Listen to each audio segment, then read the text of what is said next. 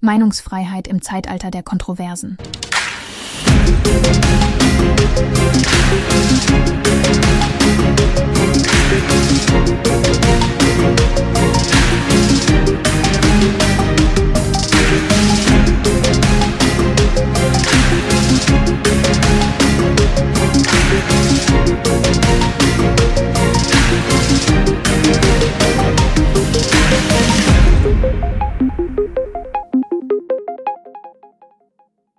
In einer Zeit, in der die Meinungsfreiheit immer wichtiger wird, scheint auch die Bereitschaft, unterschiedliche Ansichten zu akzeptieren, abzunehmen.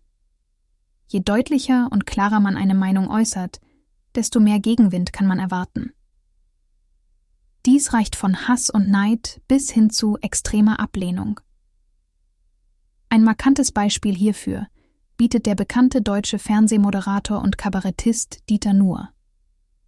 Seine Aussagen provozieren oft kontroverse Reaktionen, von vehementer Kritik bis hin zu Hasskommentaren. Selbst Kollegen wie Jan Böhmermann haben sich nicht gescheut, Dieter Nuhr öffentlich zu diffamieren.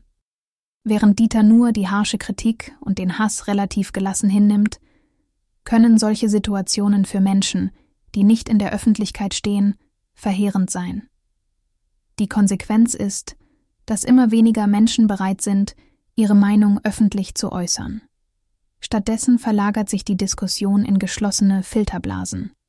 Diese Einseitigkeit führt zu einem Mangel an Vielfalt und kann eine gefährliche Radikalisierung begünstigen. Robert Langer kommentiert dies treffend.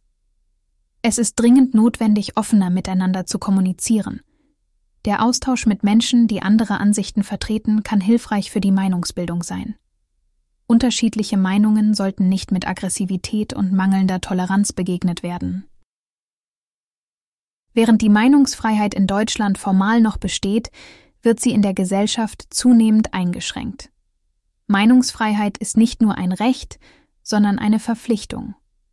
Häufig neigt man jedoch dazu, die Beteiligung anderer zu beschränken, was dazu führt, dass Meinungen einseitig und dogmatisch werden. Die AfD ist ein anschauliches Beispiel für diese Entwicklung.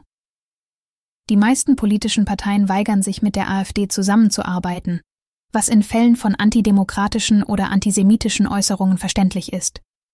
Doch bei alltäglichen gesellschaftlichen Fragen ist diese Haltung schädlich, was sich besonders in den Wahlergebnissen niederschlägt.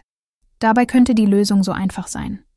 Meinungen sollten im Kontext der Sache diskutiert und vom vermeintlichen Gegner akzeptiert werden solange sie den rechtlichen Bestimmungen und gesellschaftlichen Werten entsprechen. Radikale oder antisemitische Meinungen sollten mit sachlicher Kommunikation begegnet werden, anstatt sie zu ignorieren oder zu unterdrücken. Das Schlimmste für die freie Meinungsbildung ist, Andersdenkende auszugrenzen. Vielmehr sollten wir offen für den Gedankenaustausch sein und uns bewusst machen, dass Vielfalt an Meinungen und Perspektiven eine Bereicherung für eine funktionierende Gesellschaft darstellt. Nur durch offene Diskussionen können wir Missverständnisse klären und Lösungen für die drängenden Herausforderungen unserer Zeit finden.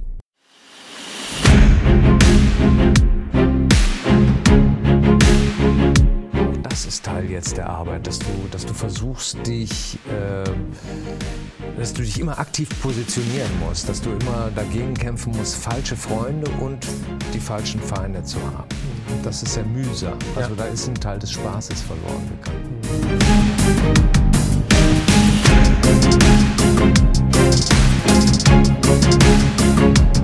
Offenbar haben allerdings immer mehr Menschen Zweifel, ob diese Theorie mit unserer Realität noch allzu viel zu tun hat. Nach einer Umfrage von Allensbach zumindest hat sich der Anteil der Bürgerinnen und Bürger, die das Gefühl haben, man könne in unserem Land frei seine Meinung äußern, in den letzten Jahren stetig verringert. Inzwischen sind es nur noch 45 Prozent. Das heißt weniger als die Hälfte, die davon ausgehen, ja klar kann man öffentlich sagen, was man denkt.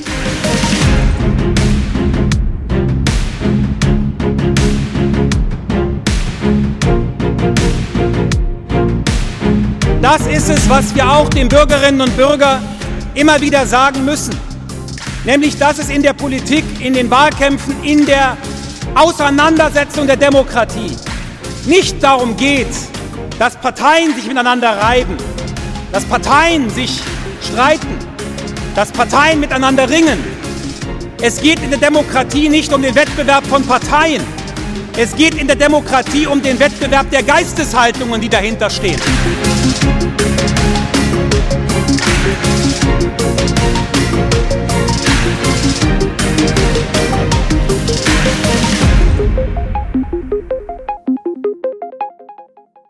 Dies war eine Produktion der Radical Live Studios.